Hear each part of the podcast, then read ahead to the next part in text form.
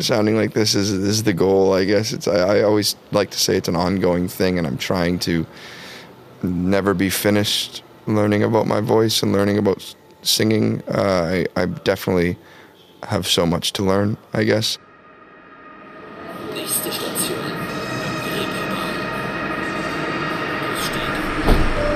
Willkommen zu Nachts um halb eins, dem Musikpodcast direkt aus St. Pauli. Hier spricht Nora Gantenbrink mit KünstlerInnen über Musik, Geschichten und Popkultur. Herzlich willkommen in den German Wahnsinn Studios aus dem Herzen St. Paulis. Präsentiert von Free Now.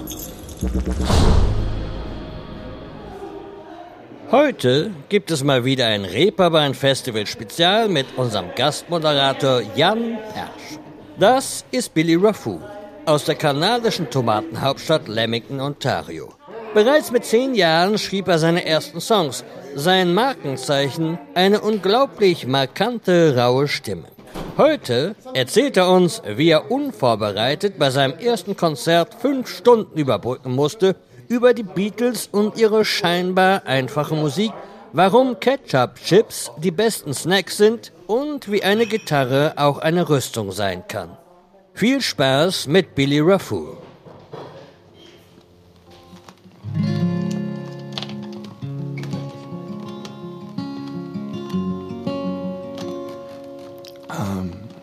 My name is Billy Raffoul, and this song is called Easy Tiger.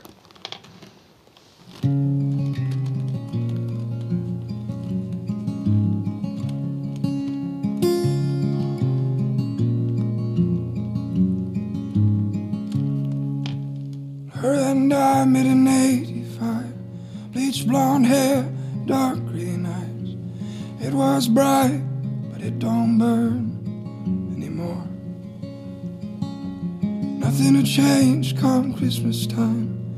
You can stay where you want at night. If you promise when love comes knocking, you answer the door.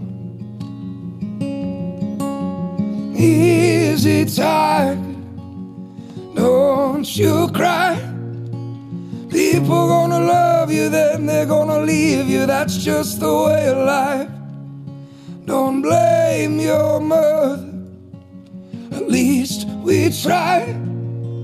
People gonna love you, then they're gonna leave you. That's just the way of life.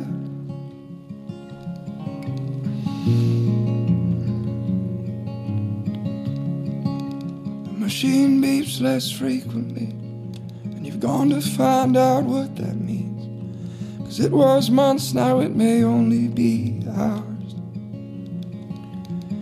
They say, ma'am, your son was far from a coward, damn near first one into the tower. Come Mother's Day, she'll be bringing him the flowers. An easy time, don't you cry.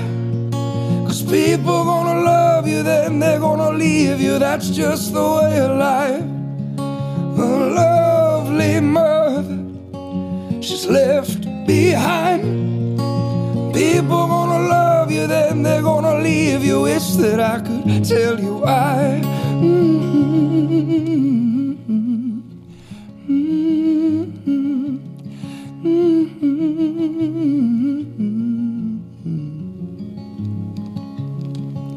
At least you know you loved the boy. That's why you fear your world's destroyed. His father replied from the other side door. But it's not his area of expertise, no. Plenty of fish analogies. Just you'll have to eat eventually, sport. An easy time, don't you cry. People gonna love you, then they're gonna leave you. That's just the way of life. You'll come to find. People gonna love you, then they're gonna leave you. That's just the way of life. People gonna love you, then they're gonna leave you. Wish I could tell you why. Are people gonna love you, then they're gonna leave you all the damn time.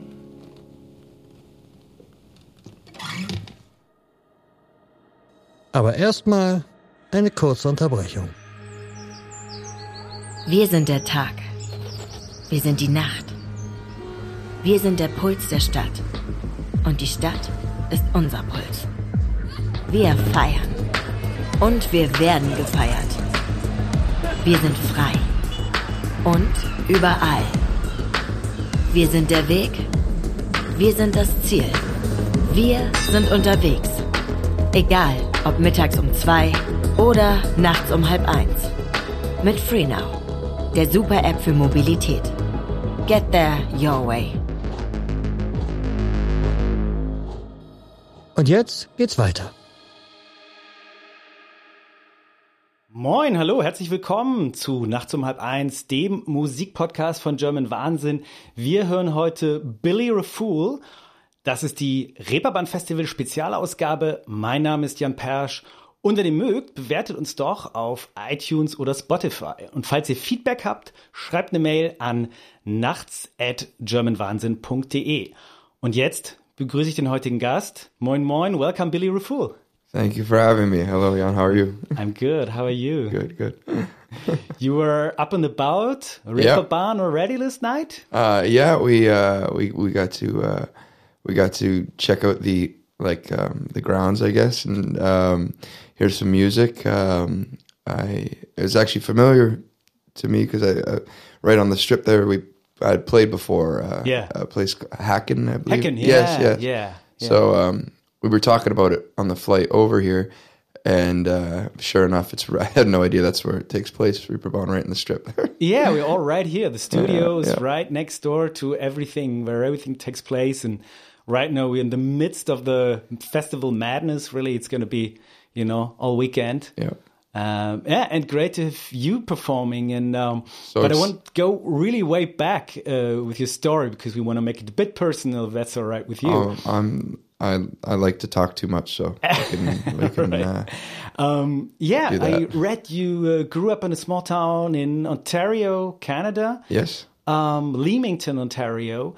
Um, yeah, t- take us back to the days of this childhood. I mean, when when we Germans we hear Canada, we always think of these vast, you know, countrysides, polar bears, whatever. I think it was a bit different where you grew up, right? No polar bears. Not where not I'm, uh, but lots of like you said, vast countryside. Um, and I kind of grew up in um, with you know a lot of surrounded by a lot of um, greenhouses and, and farmland, and uh, I'm from the most southern point of uh, of Canada, like the literal tip. It cannot go more south. So no polar bears. But um, oh, yeah, we are the tomato capital of Canada. Exactly, I read uh, this. yeah, yeah, yeah. We had um, huge Heinz factory um, in my hometown, uh, which is no longer. But uh, yeah, so farmland. Um, I come from a very big family in a very small town, so um, I wouldn't trade it for anything Yeah. else. But uh, yeah, Leamington, Ontario. So it must be really sunny. I mean, if you have so many tomatoes, I would have never pictured tomatoes in Canada. That's something I can't. Oh yeah, oh yeah, they're they're, they're incredible too. So you get the whole fridge full with ketchup when you. Uh, I admittedly put ketchup on ketchup. You know, I too much like uh, everything. Um, yeah. it's an embarrassing amount. Do you get a best tomato dish that you cook? Jeez, I don't. I'm not even gonna lie and say I can cook. I can't really cook. You don't have like an Italian tomato soup or anything, a tomato Um, tomato. sauce that you do? No. No, I, I. You know, I'll. Uh, my favorite. One of my favorite snacks, I guess, is ketchup chips. Have you ever had those? Hmm. No. Okay, great. There we go. Okay. We figured something out All there. Um, yeah. So Well, you gotta bring 'em next time. in. Canada, we have ketchup chips, um, which are ketchup flavored chips. Yeah. Very revolutionary. Um, just before the session, you told me uh, that your mother's German, Yeah, and, and then and then you have uh, other relatives on your father's side from uh, Lebanon, I think. yeah. So you quite get, get the international blood in you. absolutely yes. My my mother's family actually, um, and my great grandmother, my Oma, as I call her, um, is from Oldenburg. And, Ah. and if I hope I'm pronouncing Oldenburg it in Holstein, I, I probably, or Pro- um, Niedersachsen. she- well, so she was. My grandmother told me that she was born outside of Oldenburg in like a smaller like countryside. Like uh, she compared it to a small town from where I'm from. Like Yeah. uh, I'm from Leamington, Ontario, and we have Kingsville, kind of 15 minutes away. So apparently, just outside of Oldenburg is where she comes from, and uh, yeah, and she would frequently come back and forth to to Germany to visit family till um, and you know late, really late in life. Yeah. So is there anything German about you? Um, I definitely think that's where I, I got my my height from on that side of the family. my dad always says because uh, um, yeah, he likes to he likes to tease me and my brother about uh, we get the height from my mother's side of the family. Um, you know, I would love to to learn more. I definitely want to learn how to, to, to speak a bit of it, and uh, um, it's kind of embarrassing that I that I can't. Yeah, maybe we'll have to find a sentence for you to say because you're playing the St. Michael's Church on Saturday, yeah. and you know well, we have to find out something something besides vielen Dank or something like that. Yeah, know? something besides how are you doing out there? You know, maybe something a little more personalized. Yeah, I, I was thinking about like like a person or like a nice thank you, something like "Ihr seid sehr lieb zu mir," which means you're very kind to me. Okay, I like that. Ihr seid sehr lieb zu mir. One more time. I need like a, I need like a Yeah, I mean, playback I'll that's write half it down for half you later. Ihr seid sehr lieb zu mir. Now you go. Okay. Um, I don't even know where to start. All right, we'll try it We'll, we'll try it. We'll try it off. Um, but yeah, and, and then there's these grandparents of you, great grandparents, Yes. that left Lebanon in the 50s. What, what, do you know about that story? Um, oh, geez. Uh, and I want to get everything right because my my family will call me on it if I don't. But um, yeah, they immigrated from Lebanon um, to Southern Ontario. I think my um, think they were 11 and 9. My my grandmother and my grandfather, they both came from Lebanon and then um, yeah, started this this huge family in Leamington, Ontario that like my my father uh, has a ton of cousins like in the 60s like 62 first cousins or something like that so we have this beautiful massive family that's just ever growing and um, they uh, they came to Leamington my grandmother worked in the tomato fields um, she picked tomatoes uh, so we have lots of you know growing up we had fruit stands um, we sold fruits and vegetables and Yeah. the best fruit in you know in the world, and that's why like um, obviously part of the love for for tomatoes comes must come from that. Yeah. Um, yeah. But you didn't have any tomato battle battles because there's this town in Spain where they throw tomatoes at each other. Oh no way! Come on. We we used to have toma- tomato fest in Leamington, and I feel like they we would. I, I think I have like a memory of like stomping on them. Yeah. Uh, we would you know like yeah essentially make ketchup I guess. yeah. Where we wouldn't want to ruin your nice leather jacket with tomatoes. It Oh, it's, I'm, I want to ruin it after today. It's been so noisy with that guitar. Uh, I think it's fine. I think it adds something to the atmosphere. It definitely does. Uh, so, is there anything Lebanese about you? I mean, you're German in height, and then what's Lebanese? I think it's like um, I feel like growing. I grew up around so many different cultures, right? And in our part of Canada, it's so multicultural. So it's like never even thought about it. I've just been like Canadian because it to me Canadian has been like just a, a melting pot of like Yeah. people from everywhere. And um, I don't know. I I don't know what makes other than obviously um, you know, being around my my grandparents growing up, and um, the first thing everyone you know I think talks about is the food. You know, like, Yeah. Mediterranean food is so oh yeah, it's so good. Um, but uh, yeah, I, I, when I think about it, I just think of like my family and how I don't know. Everyone's just so tightly knit. Yeah. Fa- like family first, always. Um, think culturally, I think that's what I get the most. You know, Yeah. um, rather than giving you some kind of stereotype, I just think like we, you know, um, there's so much love. Everyone's so yeah, like you can't pull them apart. yeah. I don't know how else to say it. And I Um, guess it's based around food. Like you gather around everybody. uh, yeah, maybe it comes at back to food. Yeah, Yeah. like uh, oh yeah, of course, and holidays and everyone gets together and everyone's cooking and it's incredible. We uh, super super lucky.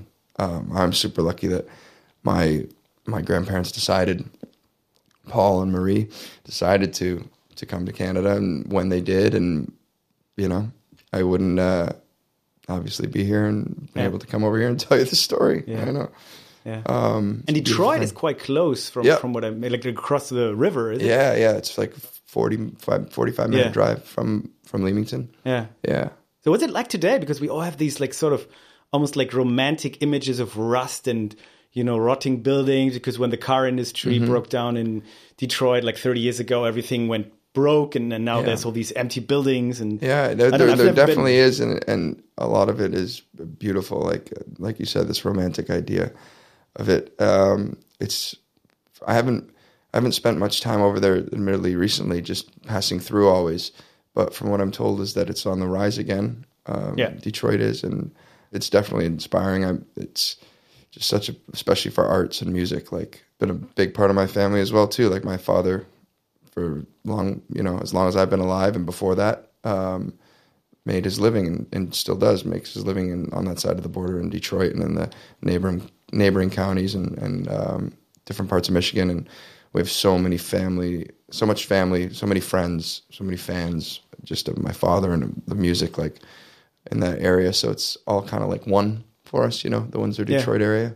Um, yeah, you can. Uh, you can see the skyline from Windsor. My mom's place. She lives right on the water, Ah, so wow. I can uh, go on the balcony and see the, the Detroit skyline. Yeah. yeah. All right.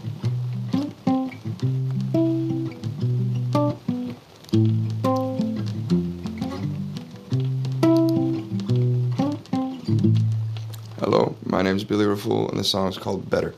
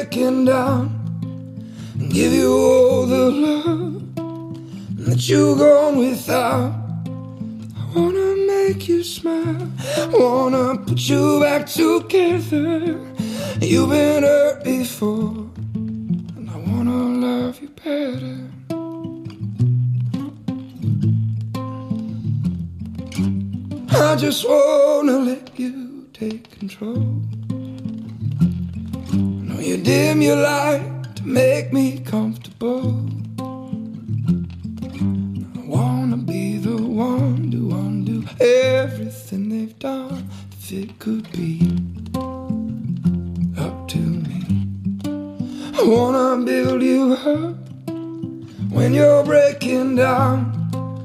Give you all the love that you've gone without. I wanna make you smile, wanna put you back together. Cause you've been hurt before. I wanna love you better.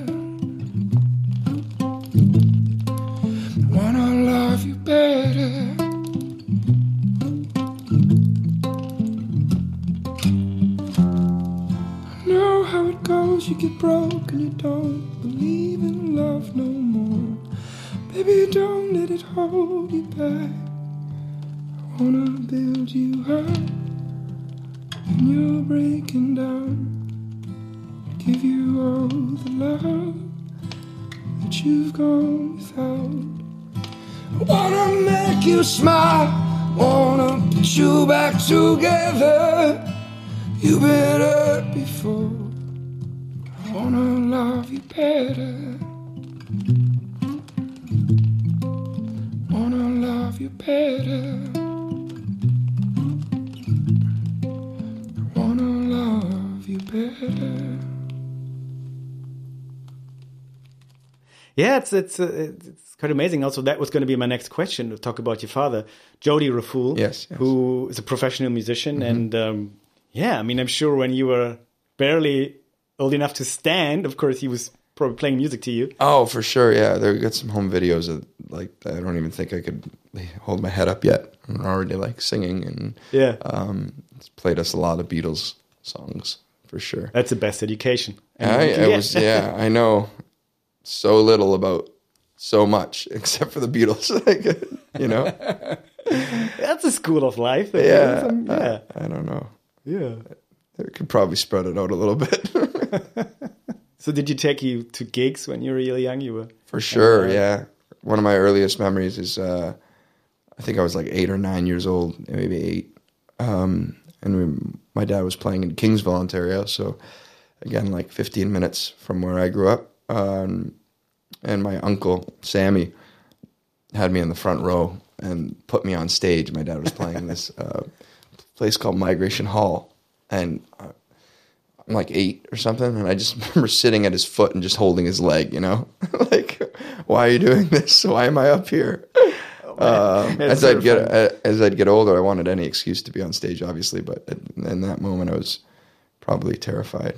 Yeah, but that's a good thing. I mean, you were sort of confronted with stage fright really on. So I mean, later Yeah, on, yeah. that was probably easier for you. Maybe. I, maybe that's it. Maybe, yeah. Did you get stage fright? Sure, of course. I um, I think I think it's just different levels of being comfortable. I don't think I wouldn't call it stage fright. Just I think I'm more comfortable sometimes rather Yeah. than others, and that could maybe come down to even what shoes I'm wearing. You know, something simple like that can make you. I feel like when you're battling something on stage mentally, it can make you feel like you have stage fright. It can make everything out, make you Yeah. like look at things that are normally second nature to you, right? Like something as simple as where where a chord is or or what, or where a note is that you're trying to sing or something like that. You know, you can be hyper focused now because Yeah. something's throwing you off. So I'm trying to be more and more aware of that. I guess Yeah. conscious of, of like Yeah. trying to get myself comfortable in the environment wherever we are, like Yeah. beforehand. Yeah.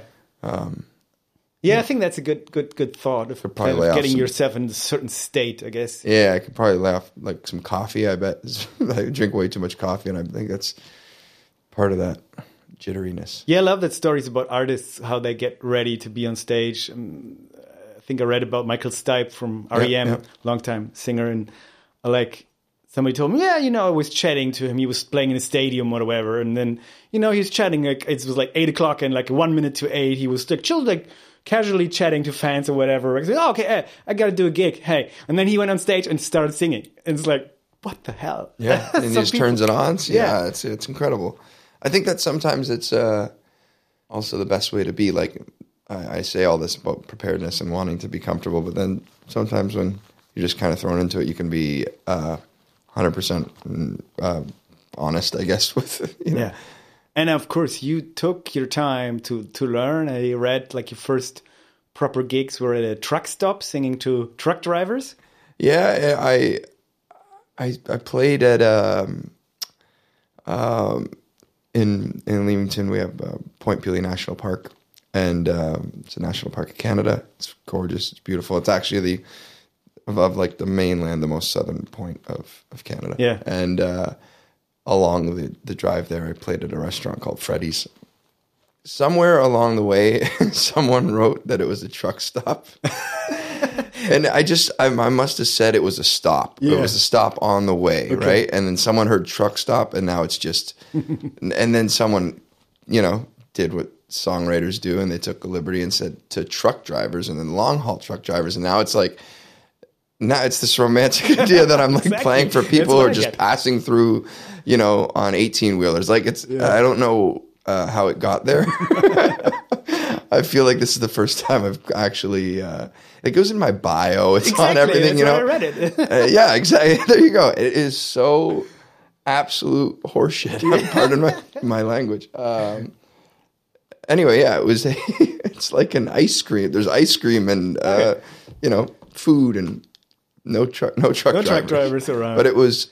Um, that was my first like proper gig. It was like five hours long. wow. And Okay. It was pretty underprepared. Is not even the word I'd use to describe. I had a Beatles songbook, um, which I'd had known all the songs by to hear them, but definitely not to play them. And it and the lack of respect I had for for the arrangements is just out of control. uh, I would rather die than watch a uh, a video of this gig. It's a very probably so embarrassing. Uh, but yeah, I was playing songs that I had never even attempted to play, which I don't know.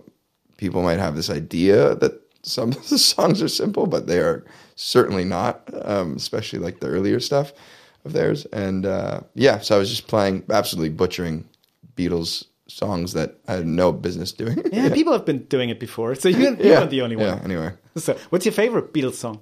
I, I, I definitely don't have one, but I have uh, favorite albums, and then I just kind of cycle back through, and I feel like somehow it's an ongoing relationship I have with the music. I'm fall you fall in and out of love, never out of love, but you fall in love and then deeper in love with records, and then they become your favorite, and then they Yeah. become your second favorite, and I, I don't know. It's like a living thing. My relationship to their music. I don't I don't know how else to describe it. Like I'm sure everyone feels a similar way. Like uh, I don't know. I can just in my teenage years, I was into this part of their career, and then I was into this part of their career, and now I'm back and I'm fourth. You know, and I'll call my dad randomly and be like, "I can't believe this song that I've known for 20 years, and it's uh, hitting me, and I'm finally realizing it." Or Yeah. that's just a beautiful thing, I guess, about music. But um, all that to say, right now, probably Rubber Soul. Yeah, let's talk about your music, Billy. And um,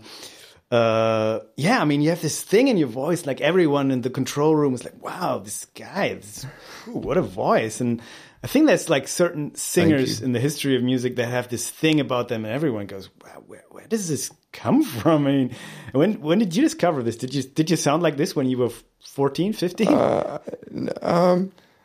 Definitely not, but uh, not that sounding like this is is the goal. I guess it's. I, I always like to say it's an ongoing thing, and I'm trying to um, never be finished learning about my voice and learning about singing. Uh, I, I definitely have so much to learn. I guess I just I grew up listening to uh, again. We talked about talk about the Beatles for hours, but classic music through my father, like classic rock, and and um, hearing his take on songs, his take on this, hearing him like um, cover this singer, emulate this singer, and I guess when I started singing, I just was listening to his version of other singers, and so it became this melting pot of like I want to sound like him, but then I want to sound like the way he does this, right? And then I think every every singer picks up things along the way, or they become a, a mixture of multiple things. And one record of my father's called um, "Simple Life"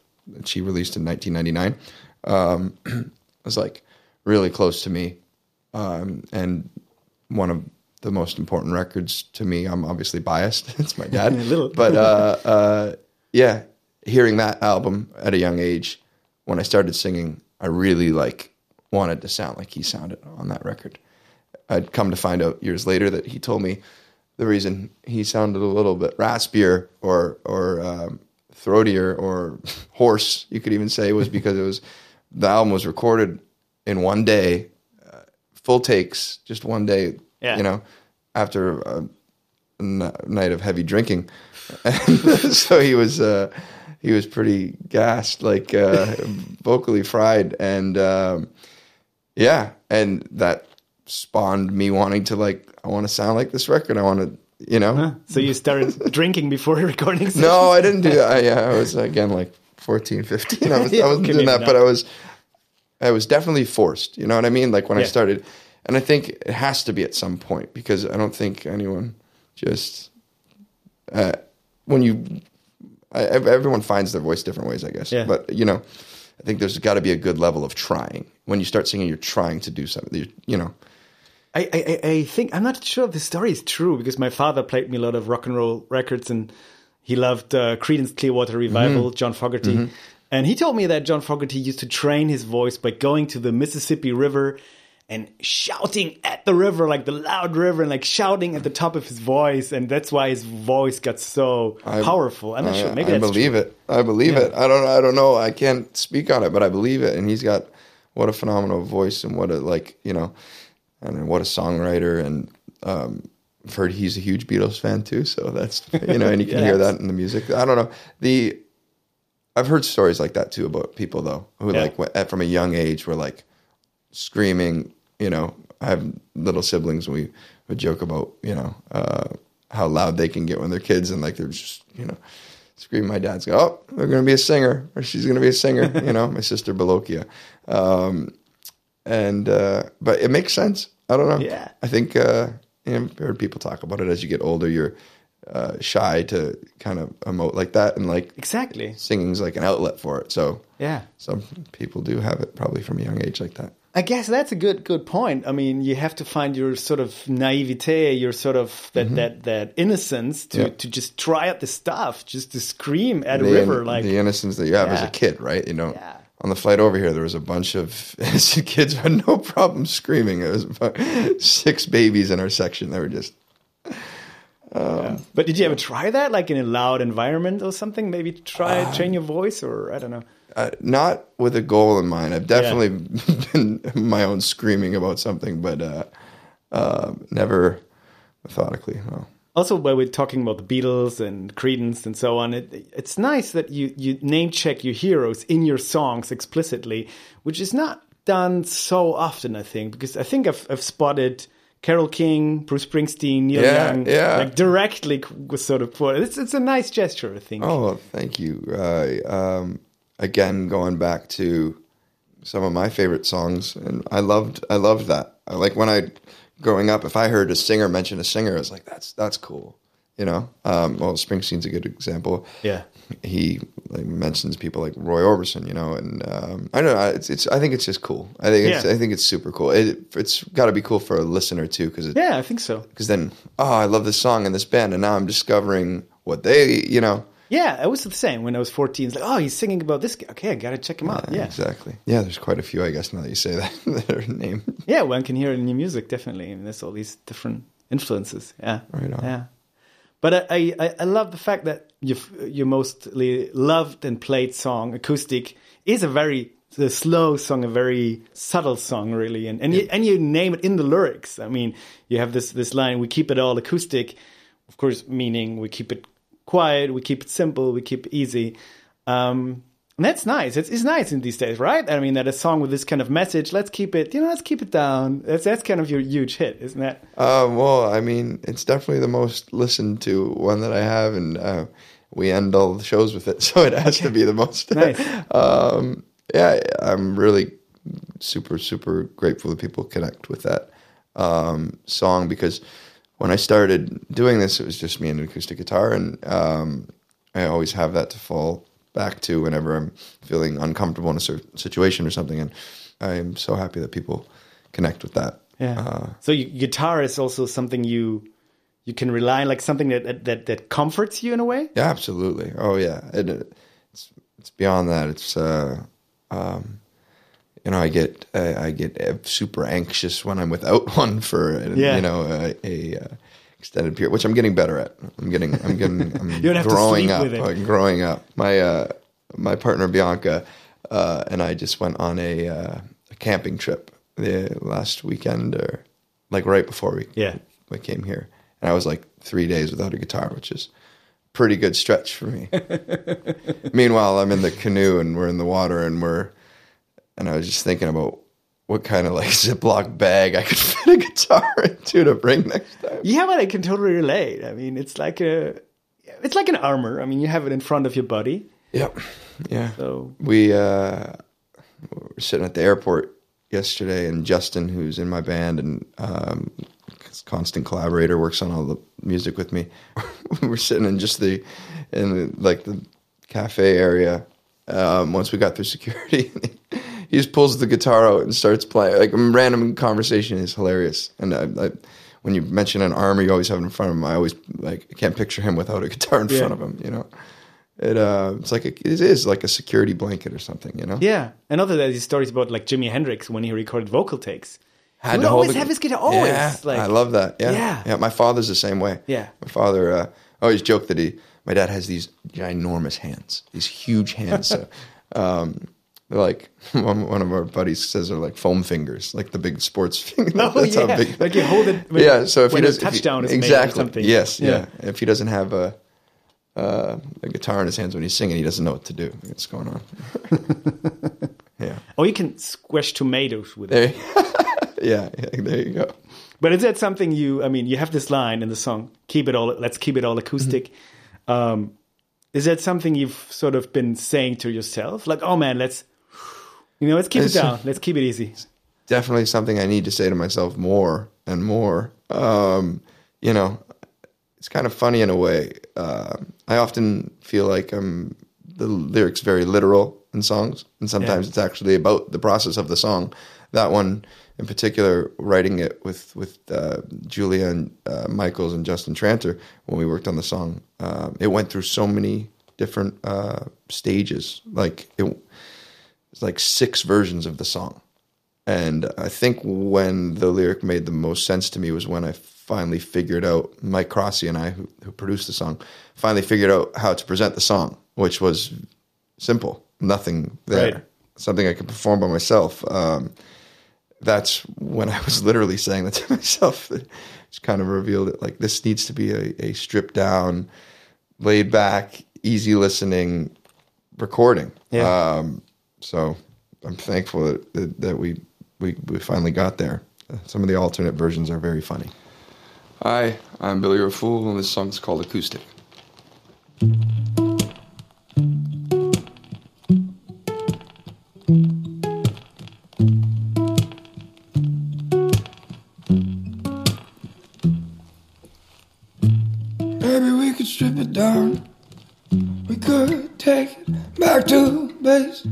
Maybe we control the sound. We couldn't make it wake the neighbors. Baby, let's be quiet now. Reach out, pull out on the fader. We don't have to get so theatrical. You know, even simple can be special. We don't have to get loud to lose. All we need is just me and you. We don't have to scream out to prove. We could keep it all acoustic. Ooh, mhm. Keep it all acoustic. Ooh, mhm. Keep it all. Let me see the real you. Maybe take off all your makeup, undress me to the naked truth. Till we're both complicated, sort of things we wanna do. So much better when we're naked.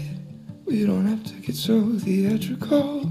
So you know, even simple can be special. We don't have to get loud to lose. All we need is just me and you. We don't have to scream out to prove. We could keep it all acoustic. Ooh, mhm. keep it all acoustic. Keep it all. Your fingertips on my neck. Oh, pull me in close to your lips. Oh, you don't have to get loud to lose. All we need is just me and you. Oh, you don't have to scream out to prove it. We could keep it all acoustic. We don't have to get loud to lose it. All we need is just me and you. We don't have to scream out to prove it. We could keep it all acoustic. Ooh, mhm. keep it all acoustic. Ooh, mhm. keep it all. So while you're here in Germany, are you gonna check out Oldenburg? Is that on your? It's not. It's not. And we're not here long enough to to do it. But um, we're going to be coming back very very soon and very often. Um, so far, I've done two headline tours of Germany. Pretty. You know, that's a beautiful thing about Germany. You can hit a lot of the major cities in a week. You know, and uh, Yeah. we've done that a couple times now. And we're going to make it a much more frequent thing because uh, the shows I've played here have been my favorite shows I've played anywhere in the world. And Oh, wow. Not just saying that on uh, Okay, while I'm that's here, something, and I'm not yeah. trying to Yeah, but now you suck gotta tell me but why. It's true. Uh, there's a, a a and I'm not putting down listeners anywhere else, but there's a different um, there's a different energy in the rooms. There's a appreciation I feel for the songs, for the music, for the words that I just haven't yet uh, experienced anywhere else. It's just it's pretty remarkable. Um, some of these audiences can be like screaming along with you when you want them to, and then the very next song, if it's a quieter one, you can hear a pin drop, and it's. Uh, Yeah. I mean, if you feel so lo- loved and uh, appreciated, and it's like uh, the reason why we do it. So why wouldn't you want to do that where it's the best that's Yeah. here? You know Yeah. like last uh, last time we were here, um, we played uh, a show in ha- in Hamburg that I think was my biggest headline show we'd ever done, and that's pretty crazy because we're so far from home. Yeah, and now you're playing St. Michael Church, Michel, as we say, sort of the the, the nickname. Is that the nickname for yeah, it? it's a nickname for it. I can't wait. Yeah, I've heard a bunch about this church. I can't wait. To Yeah, so you it. can say "Willkommen in Michel." Mi- Michel. Michel. Yeah, Michel. Michel. It's hard to pronounce. Yeah. See, man, I didn't learn Lebanese growing up. My brother Peter, who's also a musician, um, had a great knack for it. Just picked it up. I didn't learn Lebanese. I didn't learn German. I sometimes I barely speak English. It feels like um, when I'm tripping over my words, and I am. Well, I've got other talents. Not anyone is a language man. Talk about stage fright. I haven't, and I, I haven't like felt this way before, but like I'm nervous, even more nervous, I guess, to do any kind of interview or speak. I don't want to say the wrong thing or um, mistell a story. Or uh, I'm glad we cleared up the truck. Halt. Yeah, yeah, yeah. Good thing Long haul cleared that up, please. It'll still be Somebody in my bio change tomorrow. bio, someone, yeah. someone will ask about it. It's probably on Wikipedia too. Yeah, it's probably lots. I'm just places happy to be on Wikipedia. Well, Billy, thanks so much. We've got one last thing to do. We've got this magical suitcase over here that you already spotted. This one? Yeah, and if you want, you can um, reach over It and looks um, like Fantastic Beasts. um, looks like it's like yeah. a thing to another place. Okay, okay. All right, all right. You can just keep sitting, and um, let me get my microphone here, and Oh, you can, no. um, you know, you can just uh, try it out. We have some uh, bongos here, and uh, we have a keyboard, um, and you can, if you want to fool around with it, or if you want to do a song, or don't want to do a song, or improvise, you know, whatever. Oh, boy. uh, you're free to do anything you'll ever want in the world. All right. oh my goodness. Oh yeah. I need to figure this out. Is it? Do I need to power it or something? Yeah, there, there you go. Clearly not a piano player. so I'm glad we've established this.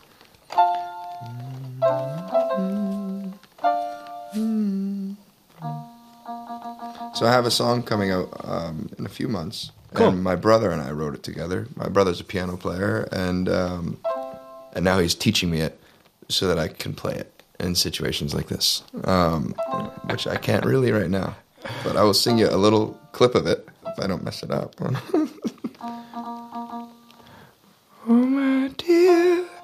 without you here, it's been one hell of a year. Counting tears, stacking up fears. Will they ever disappear? I wish you were here.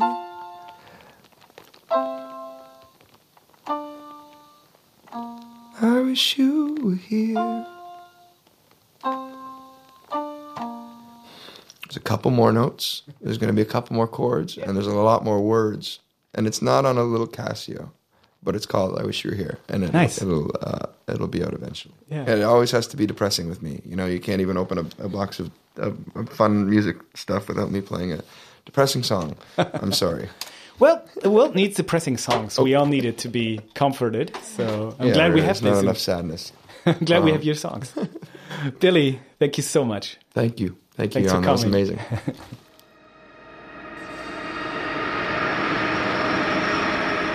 Das war Nachts um halb eins, der Musikpodcast von der Reeperbahn. Präsentiert von Free Now. Falls es euch gefallen hat, folgt uns gerne auf Spotify oder bewertet uns auf Apple Podcast. Bei Fragen oder Anregungen schickt uns gerne eine Mail an nachts at germanwahnsinn.de. Bis zum nächsten Mal.